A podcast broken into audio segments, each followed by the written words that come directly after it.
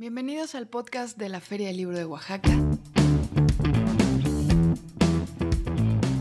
¿Cómo empezaremos? Pues compartiendo nuestra fascinación por la Feria del Libro de Oaxaca. Amamos la Feria del Libro de Oaxaca, pero nos tenemos que presentar. Yo soy Elvira Lisiaga, estoy feliz de estar en este podcast, soy amante y seguidora de la Feria del Libro de Oaxaca.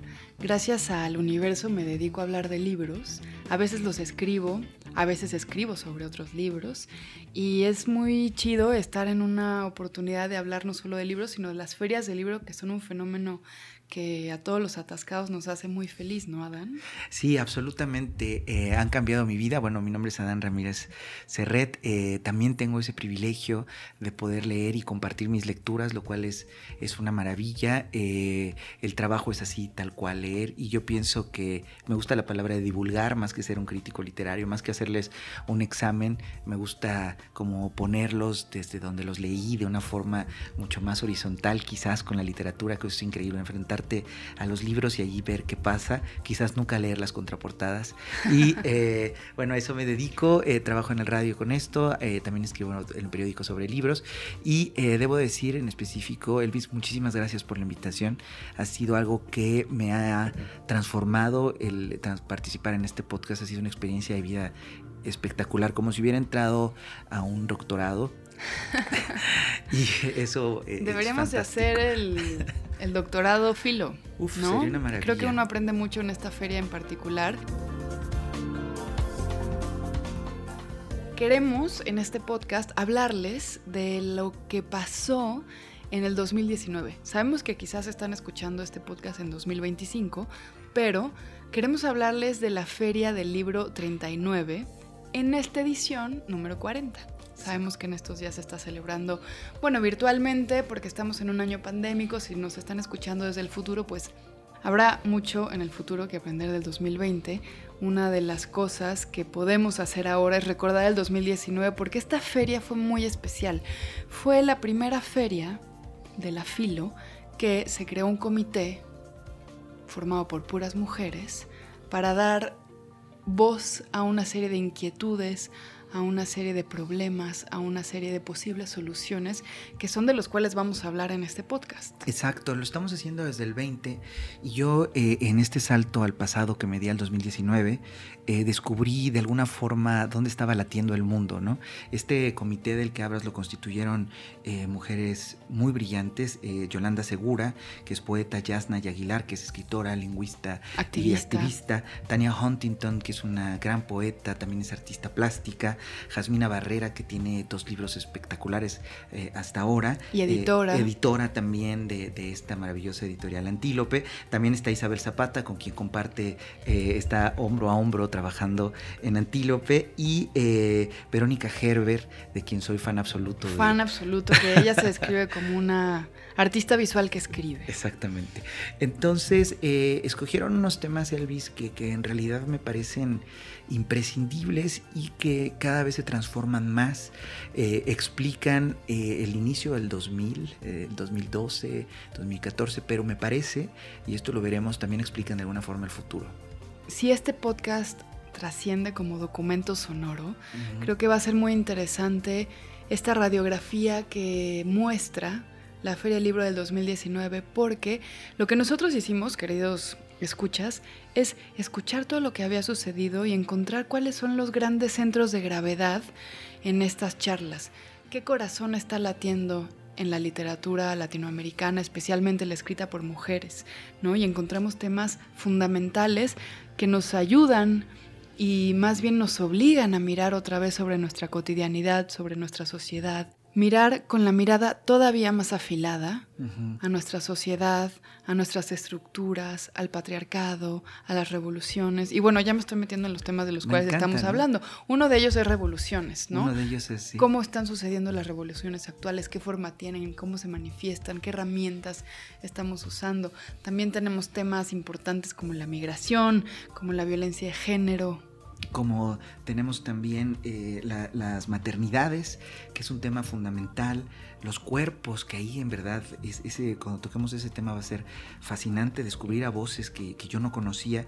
Y la, escritura a mí, por ejemplo, también me ha servido mucho eh, desde el punto de vista del varón, ¿no? Eh, algo muy importante también es quién eres cuando lees, quién eres cuando escribes. Y sin duda eh, estos temas para los varones es algo imprescindible estar allá dentro de ellos, eh, tener un ejercicio de autocrítica profundo todo el tiempo, eh, estarte transformando con usos que eh, no los querías ver quizás, no es que no los supieras, pero que descubres la gravedad de las cosas que de repente puedes estar incursionando, ¿no? muchas, ¿no? me parece que en ese sentido es una especie, a mí me pasó, fui un lector, una escucha de, de todas estas mujeres, todos estos participantes, donde me estaban hablando de manera directa. Y eso es increíble, ¿no? Están tocando todas las fibras que tienes ahí adentro, todas las cuerdas. Y cómo eh, eh, esta oralidad de grandes pensadoras, de grandes escritoras, eh, se parece mucho a la literatura. Claro, la literatura no necesariamente cobra vida en los libros. Y yo siempre lo he pensado, la literatura nunca es solo literatura. Siempre está rodeado de un diálogo, siempre está rodeado de un contexto, siempre está despertando consecuencias invisibles y eso es lo que queremos hacer con este podcast, ¿no? Trascender lo que estos libros y estos autores han hecho presencialmente en las ferias y que llegue a otros públicos que tal vez lo lleven a otros niveles que no que no conocemos y eso, queremos consecuencias incalculables. Entonces queremos celebrar la Filo, ¿no? Queremos felicitarle en su 40 aniversario, queremos recordar lo que pasó en el 2019, que fue una feria maravillosa, yo la disfruté muchísimo, estuvimos en Oaxaca, ahora que estamos tan encerrados, pues extrañamos Oaxaca, extrañamos estar ahí, bebernos un mezcal, extrañamos la presencia de estas mujeres en el escenario y queremos celebrar como ese encuentro y llevarlo a una dimensión pues amigable que ustedes puedan escuchar mientras cocinan, mientras manejan, mientras cambian pañales, mientras amamantan, mientras están limpiando el baño de su casa, ¿no? Claro, sí, pero además esto que dices de que sea en Oaxaca es fundamental, este doctorado filo eh, que, se está inaugurando. Este, es muy padre porque no es lo mismo eh, hablar en una ciudad gigante, en un centro de convenciones en cualquier parte del mundo que hablar eh, en un lugar donde atrás se ve un lago, donde vienes de estar en una ciudad bellísima, justamente de, tomar tu mezcal, pero no solo eso, sino de hablar con las personas en otra sintonía. Creo que eso es fundamental, con libertad, la pausa exactamente. Creo que eso es muy interesante para estos nuevos temas, no hablar a, a una gran velocidad sobre ellos, sino decir, detenerte y cómo los vamos a tocar y además en un momento donde pueden hablar sin pelos en la lengua digamos. No hay nadie allí que esté, eh, un referido o alguien que esté vigilando que se dice o que no. Más bien es lo contrario, ¿no? Un lugar, yo creo, eh, que donde la gente dice mucho más de lo que tenía planeado.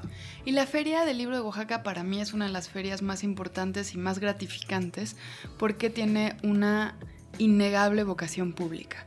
Es una feria gratuita, es una feria para los locales, es una feria que interactúa con la ciudad directamente y que como las mejores ferias del mundo espera a que no necesariamente sea un público especializado el que está ahí presenciando estas discusiones o levantando la mano para hacer una pregunta a Rebecca Solnit o a Poloster, sino que está queriendo colarse en la vida cotidiana de los oaxaqueños y eso me parece que hace de cualquier festival, ya sea de letras o de música o de artes, que se cumpla la, verdadera misión, ¿no? Que es tocar a la sociedad, transformar nuestras lógicas cotidianas. Entonces, creo que es importante que nos platiques un poquito de los orígenes de la filo. Hay que decir que tú y yo tenemos casi la edad de la filo. Exactamente. y que tú conoces, por, tú nos vas a contar esas obvias razones, ¿Cómo fue que se, se, desarrolló este proyecto tan interesante, tan diferente a otras ferias de libro, tan pública, tan horizontal? Eh, tiene que ver con una persona eh, maravillosa que fue el profesor Ventura, el, abuelo de Guillermo Quijas, eh, una persona que su generosidad irradiaba por todos lados, digamos. era, una, era una referencia, sí, era una referencia de, alguien abierto, alguien cercano a las humanidades, que tiene, tenía, y ahí está todavía la proveedora escolar, que vendían útiles escolares, vendían una papelería fantástica, si te gustan las plumas, los lápices, todo esto, pero tenía un segundo piso donde eh, había una librería que era un sueño y es un sueño. Eh, compraba en firme, entonces encontrabas la última novedad de una editorial catalana o hasta algo de Trillas que había estado descontinuado o de Paidós, por ejemplo. Recuerdo encontré Tristes Trópicos de Levi-Strauss en primera edición de Paidós. Decías, wow, ¿cómo, cómo está este libro aquí? Entonces, eh, eso lo compartía una vez al año haciendo una feria de libro en donde encontrabas lo que es imprescindible, que son muchísimos libros. Recordemos que además Oaxaca es un lugar que hasta hace muy poco, eh, justamente dices tú eh, que tenemos la, misma edad de, de, la Feria del Libro, y esto es muy importante.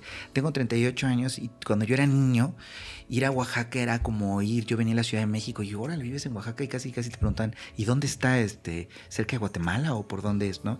Era un camión que hacías eh, a veces 12 horas, eh, el avión era carísimo. Entonces, esta, este lugar que también lo hizo bellísimo, un sitio de resistencia por estar eh, lejos de todo, tenía ese momento fantástico que era la feria del libro del profesor Ventura, que pues bueno, ahora cumple 40 años. Y tuvo muchas mutaciones esta feria, porque en algún momento, ahora es en un centro de convenciones y es una feria grande, tiene por ejemplo una sección infantil brutal, ves un montón de niños en esta feria. Tiene varios escenarios, tiene exposiciones, tiene un jardín, tiene conciertos, tiene un área de comida, ¿no? Es, un, es una experiencia casi como de vamos a pasarnos todo el día a la Feria del Libro de Oaxaca. Antes era en el Zócalo de Oaxaca y había un solo escenario. Y ese escenario, bueno, tenía un límite de, de, personas, digamos un límite de sillas, la feria del libro, es decir, los puestos con libros se ponían alrededor del escenario. Y era otra experiencia una experiencia muy rica porque la gente que iba caminando por el zócalo decía, ¿quién está hablando? Cristina Rivera Garza, ah, me siento, ¿quién es esa señora?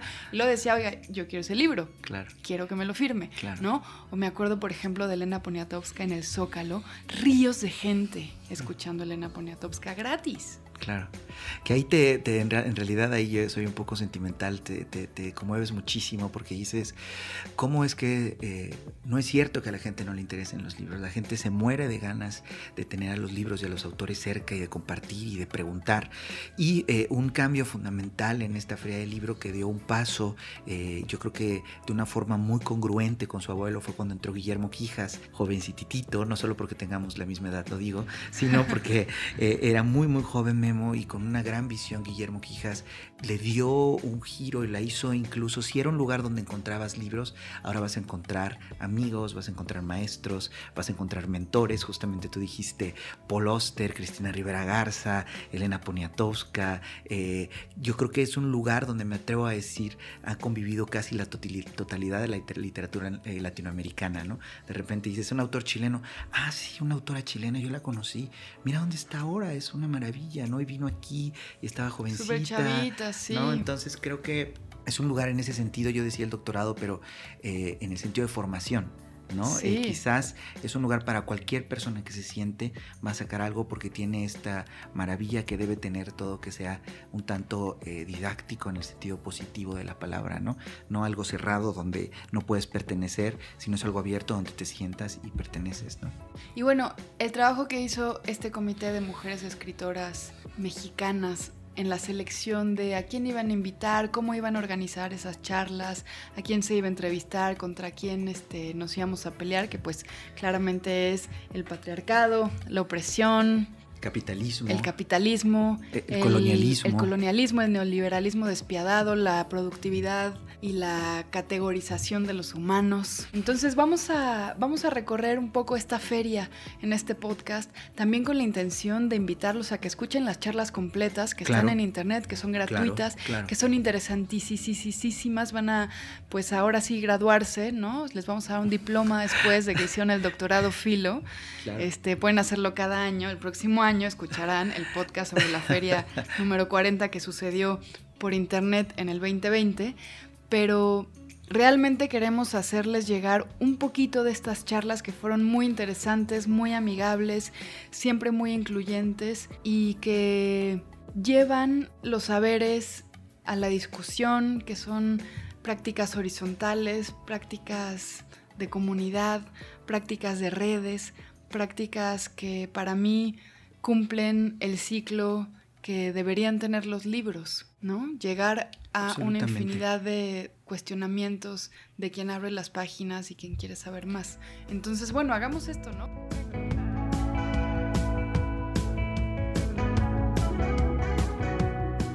Vamos a empezar con migraciones, si te parece bien. Me parece algo que, nos toca directamente y además creo que lo hace una persona fantástica, eh, en este sentido una escritora muy, muy brillante.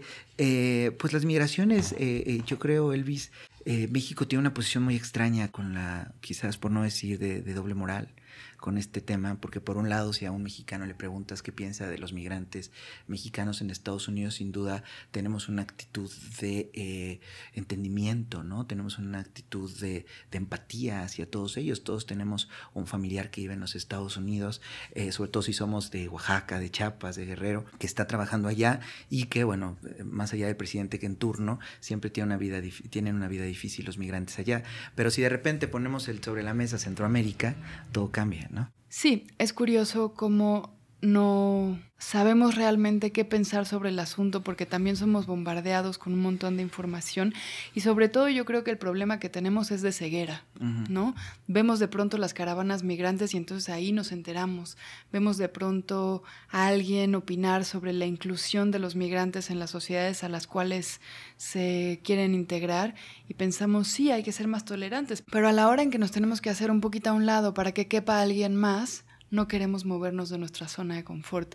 Entonces vamos a empezar con una de las intervenciones que, me parecen más relevantes. Ella es Valeria Luiselli, creo que no necesita introducción. ¿Cómo enseñar la escritura como una herramienta política para denunciar las circunstancias en que se encuentran los migrantes. Yo en particular vivo en Estados Unidos y trabajo con jóvenes, niños y adolescentes centroamericanos. Yo empecé a tener una relación cercana con esta pregunta cuando en 2014 como voluntaria me acerqué a la Corte de Migración para traducir los testimonios de niños del español al inglés, testimonios que si un abogado o abogada aceptaba como suficientemente fuertes, los tomaba como un caso y representaba a ese niño o esa niña frente a la corte y los defendía de la deportación. Desde ahí empecé a entender que la narrativa de esas historias en un contexto institucional era muy importante. Cómo se traducía la historia de un niño a una historia frente a la corte. Mexicana, migrante en Nueva York,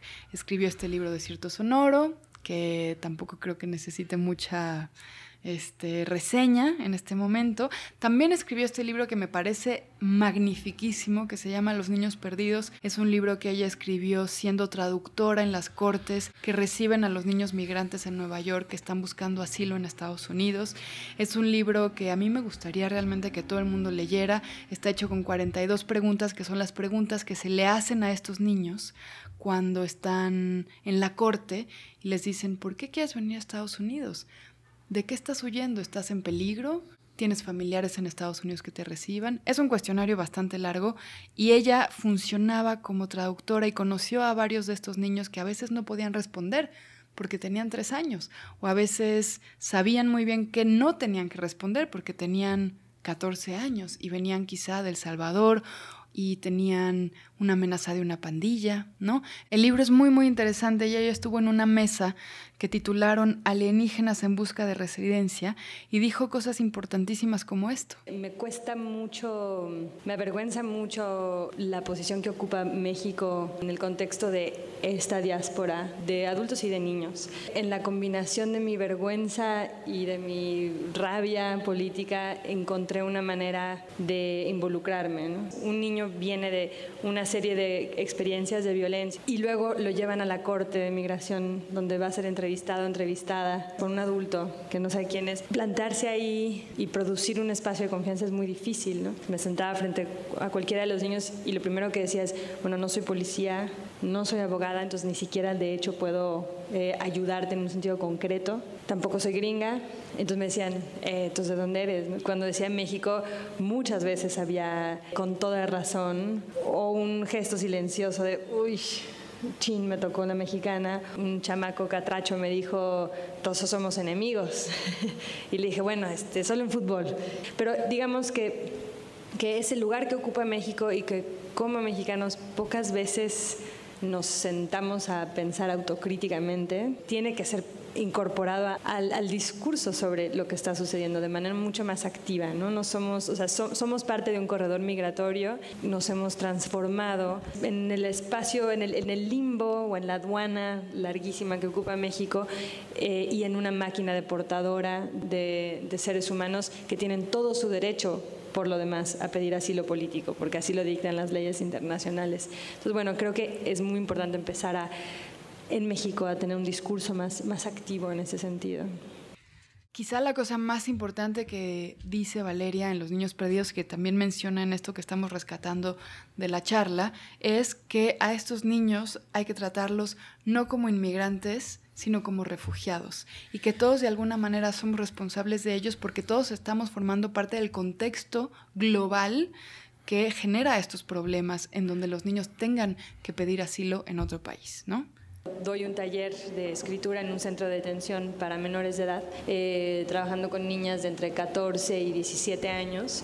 Y ahí fue muy claro, por ejemplo, para mí después de regarla un par de veces, tratando de meter en los talleres ejercicios y lecturas que tenían que ver con migración, fue muy claro después de que eso no salió bien, que yo estaba de alguna manera reproduciendo la violencia institucional que se ejerce sobre la población migrante al obligar o, sugerir que de lo único que pueden escribir es sobre ser migrantes. ¿no? Es decir, una vez que alguien migra a un país y sobre todo en circunstancias como, como las de esta diáspora que está migrando a través de México y a Estados Unidos, eh, se convierte su identidad complejísima eh, de tantas aristas en una sola cosa ante los ojos de los demás, que es refugiado o migrante.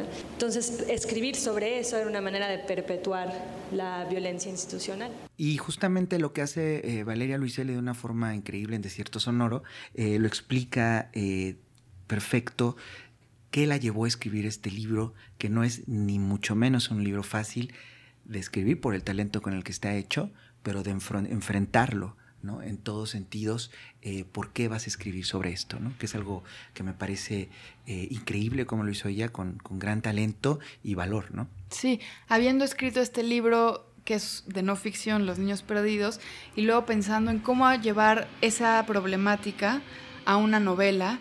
Y también creo que esa novela, de cierto Sonoro, rescata algo con lo que creo que todos nos podemos identificar, que es cómo yo, que estoy bien, que tengo mi casa, que tengo mi familia, que tengo que comer, que puedo sobrevivir en la política compleja de mi país, en la digamos que las injusticias no me están atravesando a mí, pero la estoy viendo enfrente, ¿cómo reacciono yo? Exacto. Y, eh, y cómo es imprescindible hacerlo. Creo esto lo dice eh, Valeria de una forma eh, increíble y pone una pregunta que nos debería de dar vergüenza hacer esta pregunta, ¿no?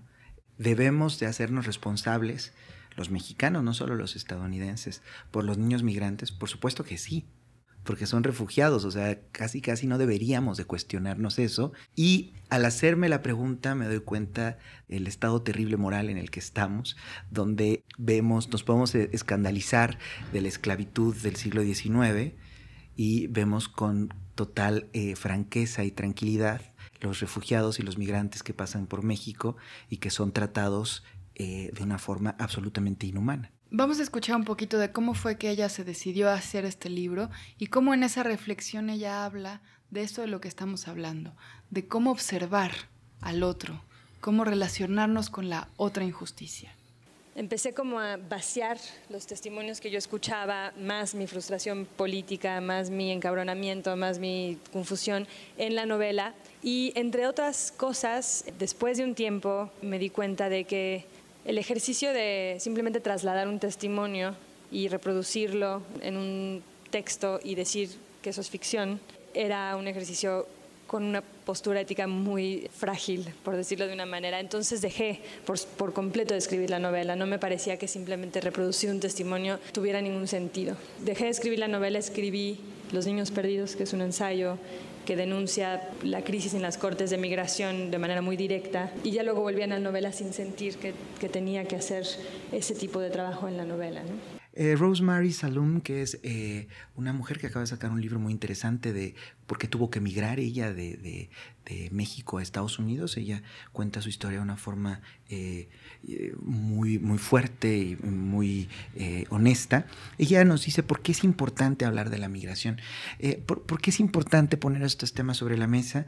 Y ella dice que nos podemos ver hacia adentro y hacia afuera, ¿no? Observarse y ser observado. Este ejercicio me parece que a todos los mexicanos, a todas las mexicanas, nos puede ayudar muchísimo a cómo enfrentar esto. ¿no? Eh, la escritora americana Mary McCarthy y Anna Arendt, en distintas circunstancias, defendieron la idea de que no podemos pensar, entender ni conocer a fondo lo que ocurre en nuestro entorno si no es a través de la escritura. Pero no solo me refiero a la escritura concebida como un estímulo de entretenimiento o imaginación, sino como la generadora de un proceso de toma de conciencia y de análisis sobre nuestras circunstancias, sobre todo en esta era donde ya no contamos con el lujo de, acceder a los hechos reales. La escritura es necesaria para develar lo que hasta ese momento ha permanecido fuera de nuestra conciencia. Tiene el poder de abrir un espacio tanto para la resistencia como para el diálogo ofreciendo la posibilidad de la esperanza. La literatura en tiempos de crisis migratoria es importante porque mira hacia adentro y hacia afuera, es decir, da voz a las preocupaciones personales, así como a las preocupaciones colectivas. ¿Qué puede aportar la literatura que no puedan aportar el periodismo, la historia, la filosofía y demás disciplinas al análisis del fenómeno migratorio actual? Quizás pueda dar una respuesta breve, pero intensa. La literatura ofrece, entre otras cosas, la experiencia de la memoria expresada en forma estética y también el poder de la palabra. Justamente es muy interesante escucharla porque ella tuvo una experiencia de vida muy dura eh, por la violencia que se desencadenó en México. Tuvo que irse de un día para otro de, su país sin haberlo planeado y eh, se fue a Estados Unidos. Y a partir de ahí ella eh, ha fundado, ha escrito mucho una, una eh, revista que se llama Literal Magazine, que es muy importante porque es justamente un puente, ¿no? Es un lugar eh, que ella está en Estados Unidos, pero publica a muchísimos, muchísimas mexicanas y mexicanos, y lo cual creo que es de las cosas, ella puede saber más que nadie cómo funcionan las cosas entre México y Estados Unidos porque está allá dentro de una forma activa y además con una gran pasión por la literatura.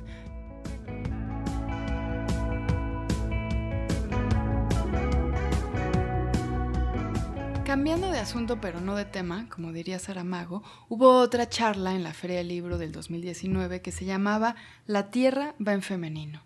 Y ahí Marina Sagua hizo una pregunta que se relaciona muy bien con esto de lo que estamos hablando, del adentro y del afuera. ¿Cómo nos relacionamos con la tierra en donde nacemos? De si es posible pensar el territorio no solamente como un lugar, pero qué pasa si pensamos el territorio no como un lugar geográfico, sino más bien como una serie de prácticas. Y si esas prácticas conducen a formas de conocimiento que son una idea de conocimiento distinto. En esa misma mesa, la Tierra va en femenino, Escuchamos a Gladys Zuzul, que yo siempre la había querido escuchar. Hace muy poco estuve trabajando en un podcast precisamente sobre Guatemala y la historia que Guatemala siempre ha tenido de injusticias y de búsqueda por la justicia. Y ella dice algo muy interesante en esta charla es la importancia de la radicalidad del cuidado de lo común, que es fundamentalmente el territorio, y eso abre la posibilidad, digamos, de imaginar otro tipo de prácticas comunales en la ciudad, con todos sus límites, con todas sus deficiencias y diferencias. Me parece increíble esta intervención de Gladys Tzutzul, eh, dialoga con Marina Sagua, en que recuerdo una película de Woody Allen, en donde le dicen en algún momento que tiene un problema psicosomático, que por eso se quedó ciego. Y él dice, bueno, pero ¿y ahora qué hago? Le pregunta el psicoterapeuta. Pues nada, eso es lo que tienes, pero no le ofrece ninguna solución. Me parece que esta mesa no solo diagnostica eh, lo que está sucediendo, sino el valor de Gladys Tzutzul y de Marina Azagua y de muchas mujeres más que estuvieron, es que dan respuestas y justamente dicen lo opuesto a lo que uno cree de un migrante. Un migrante que viene de una comunidad está acostumbrado a cuidar el lugar donde está está acostumbrado a conocer a la gente con la que convive. Entonces, eso puede ser una solución más bien a nuestra sociedad, pensando desde la Ciudad de México, desde cualquier ciudad muy grande, donde no cuidamos nada aunque sea común, donde podemos tirar la basura, donde podemos hacer cualquier cosa en la calle porque sentimos que no pertenecemos o no es parte de nosotros. Entonces, de repente, podemos decir esto, oye, ¿no te habías preguntado que aquellas personas que están migrando nos pueden enseñar muchísimo en este sentido, ¿no? Y también nos obliga a preguntarnos qué nos dice de nosotros esta exclusión de sabidurías. Yo distingo algo muy distinto en mi generación que no observo con los niños con los que trabajo ahora. A mí me enseñaron a hacer muchas cosas del campo por si fracasaba en la escuela. Ahora que soy mayor, la verdad es que no fracasé yo, fracasó la escuela bajo su promesa. Creo que aquí ya podemos hacer una pausa para hablar de la pluralidad de invitadas que hay en la Feria del Libro de Oaxaca, ¿no? Tenemos a un montón de mujeres de muchos países con muchas sabidurías, con diferentes lógicas de pensamiento, con diferentes rupturas a nuestro pensamiento citadino, como tú decías, capitalista. Exacto, y creo que convive esto eh, de una forma muy, muy eh, específica con la literatura, que cuando se acercan a escuchar estos audios, que eh, van a descubrir la cantidad de acentos que hay. Es increíble escuchar a Gladys Tzultzul con su español de Guatemala y también a ver a Zaira Hipólito con su propia eh, español. Digamos, no, no, solo, no solo cabe un tipo de acento del español, que creo que eso sucede muchísimo, ¿no? que solo el español se habla de cierta forma en México, se habla de cierta forma en Argentina y se habla de cierta forma en Colombia no. Y creo que en esto fue Yasna ya como lingüista, eh, incluyó a muchas voces que usualmente están fuera, ¿no? Eh, pienso en una radio en Alemania que exige a todos sus colaboradores que no sean, eh, que no sea su lengua materna en alemán para incluir a muchos radioescuchas, ¿no? Entonces eso me parece que eso tuvo la Feria del Libro de, de Oaxaca en el 2019, que no excluye en eso que usualmente lo obviamos, ¿no? Y me parece que en esta constelación de saberes que se reúne en la Feria del Libro del 2019, única creo yo en el género, si es que eso existe, de las ferias del libro, algo que podemos hacer es pensar de qué manera estamos constantemente siendo disciplinados. ¿Por qué nuestro pensamiento no es un poco más rebelde?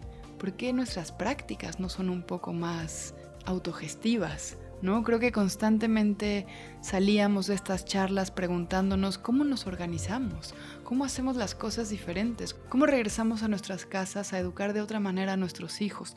Y para mí esto que, que se va tejiendo en esta charla fue muy importante, ¿no? Lo que acabamos de escuchar de Sara Hipólito y lo que va a decir después sobre el Estado, el fracaso del Estado.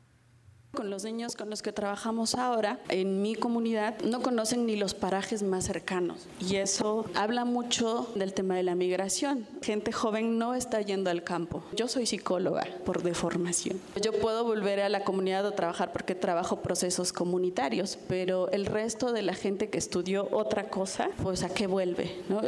yo solo documenté un caso en una comunidad mije de un profesionista que es dentista, pero en los tiempos muertos, o sea, en la noche él es dentista y en el día cultiva. Bueno, después de escuchar a Zaira, eh, recuerdo mucho este libro de Leonardo Tarifeño, No vuelvas, eh, que habla de una forma específica de los migrantes que están en Tijuana y donde Leonardo Tarifeño hace una reflexión que me, parece eh, muy importante, donde dice, nadie puede estar a favor de la migración porque la migración quiere decir no tener nada. Y yo creo que me parece interesante porque lo que dice Zaira es absolutamente lo contrario. Y es que uno de nuestros rasgos, absolutamente, y también lo dice Valeria Luiselli, de, nuestros rasgos discriminatorios hacia la migración, es agruparlos todos como iguales. No es lo mismo un refugiado, no es lo mismo que viene de eh, El Salvador, un niño refugiado que viene de El Salvador, no es lo mismo alguien que estaba con una vida normal, digamos, en Estados Unidos y un día lo agarran y lo deportan. Eh, es decir, cada persona tiene que ser vista como tal. No puede ser un grupo donde todos los migrantes son iguales. Y lo dice Valeria Luiseli también de una forma muy importante que nos pasa y es que queremos que los migrantes solo hablen de migración, que solo hablen de tortura, solo hablen de, tristeza, solo hablen de, cosas eh, de lo que vivieron y decir, bueno, pero un migrante no solo es eso, es un ser humano con talento, con inteligencia y eh, bueno, me parece que ese fue un tema muy importante.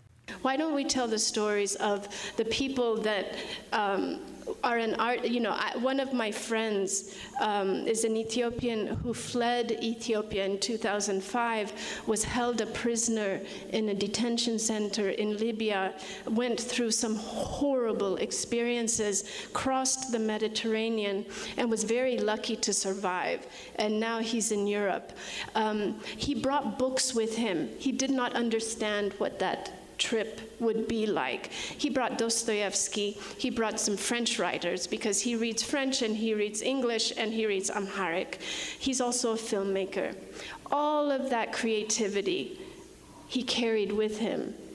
He lost the books, he lost his clothes, he lost his shoes, but he had his brain, he had his creative energy. He's now a filmmaker in Italy. But when we talk about immigrants and migrants and refugees, we strip those identities away, so we only talk about suffering. Esa voz que acabamos de escuchar es de Masa Mengiste. Cuéntanos un poquito de ella, Dan. Es una de las escritoras más amengiste que, que, más me fascinaron, que más me deslumbraron. Ella es eh, etíope eh, y eh, ella fue, vive en Nueva York y tiene una novela que se llama Bajo la mirada de león. Me parece que en esto de hablar de migraciones ella es fundamental e imprescindible porque cuenta que ella relee la historia de su país para volverla a contar, porque en la historia que está contada, que está en los libros, ni ella ni sus ancestros caben. Um, and I would like to complicate that because people don't lose who they are because they lose their homes or because they cross borders. They are still who they are, and we need to we need to speak of that. Entonces la labor de la literatura en esta novela la, bajo la mirada de León es decir cómo muchas personas existen y cupieron y cambiaron ese país que no están en los libros de historia. Entonces es la profundidad de la novela, de la narrativa y la importancia de los migrantes, ¿no? Como hubo gente que perdió de repente su identidad porque el país quizás eh, está bajo otro régimen, entonces desaparecieron y como quizás no solo son migrantes eh, porque cambiaron de país, sino en su propio país, ¿no? Esto que dices es muy importante porque creo que después de haber escuchado todas estas charlas, cualquiera sabe que estos libros, aunque sean ficción, están haciendo historia. Y de qué manera estas autoras están reescribiendo una historia oficial que era excluyente de las mujeres, excluyente de los indígenas, excluyente de problemáticas que no queremos ver, que no queremos escuchar. Y creo que no es coincidencia que sean mujeres las que están hablando de estos otros temas de los cuales no se había querido hablar en la literatura absolutamente es, es, definitivo esto que dices y me parece revitalizante. Eh, Masa Mengiste es un privilegio que haya estado allí, Gladys Zulzul, eh, Hipólito sin duda, porque eh, dialogan con Chimamanda Ngozi Adichie, incluso nombres difíciles de decir, me parece que es importante incluir. Y la labor aquí de la Feria del Libro de Oaxaca de traer a, esta autora etíope me parece espectacular. Ella quien es, aparte eh, están empezando de alguna forma, está en un punto donde tiene muchísimo que dar, ¿no? No solo está consolidada, sino que está en un, en un latir muy importante y creo que se nota en sus palabras. Somos un público que no necesita echarle ganas para identificarse con el colonialismo. Entonces resuena, resuena esta historia excluyente etíope con la mexicana con todas sus exclusiones.